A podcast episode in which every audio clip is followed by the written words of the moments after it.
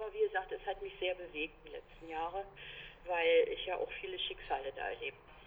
Zum Beispiel ein junger Mann, der äh, eigentlich wurde der immer so ein bisschen im Betrieb mitgeschleppt. Der war schwer behindert, äh, obwohl er noch sehr jung war, aber er hatte eben so eine Krankheit und das spielte immer gar keine Rolle. Und nachher gehörte er zu den Ausgesonderten. Wir haben zwar versucht, ihn noch unterzubringen über weiter, aber das ist nicht gelungen. Der hat sich dann das Leben genommen. Ich erinnere mich auch noch an eine Frau, die, äh, die habe ich dann untergebracht bei den Pförtnern die hatte vorher was ganz anderes gemacht, aber die hat gesagt, um Gottes Willen, ich bin noch alleine, der Betrieb ist wie mein, meine Ehe. Also so, also solche, solche Aussagen habe ich dann öfter gehört. Und ja, da hat dann, da hat man dann auch manchmal gemerkt, wie Menschen sich entwickeln, wenn sie in so einer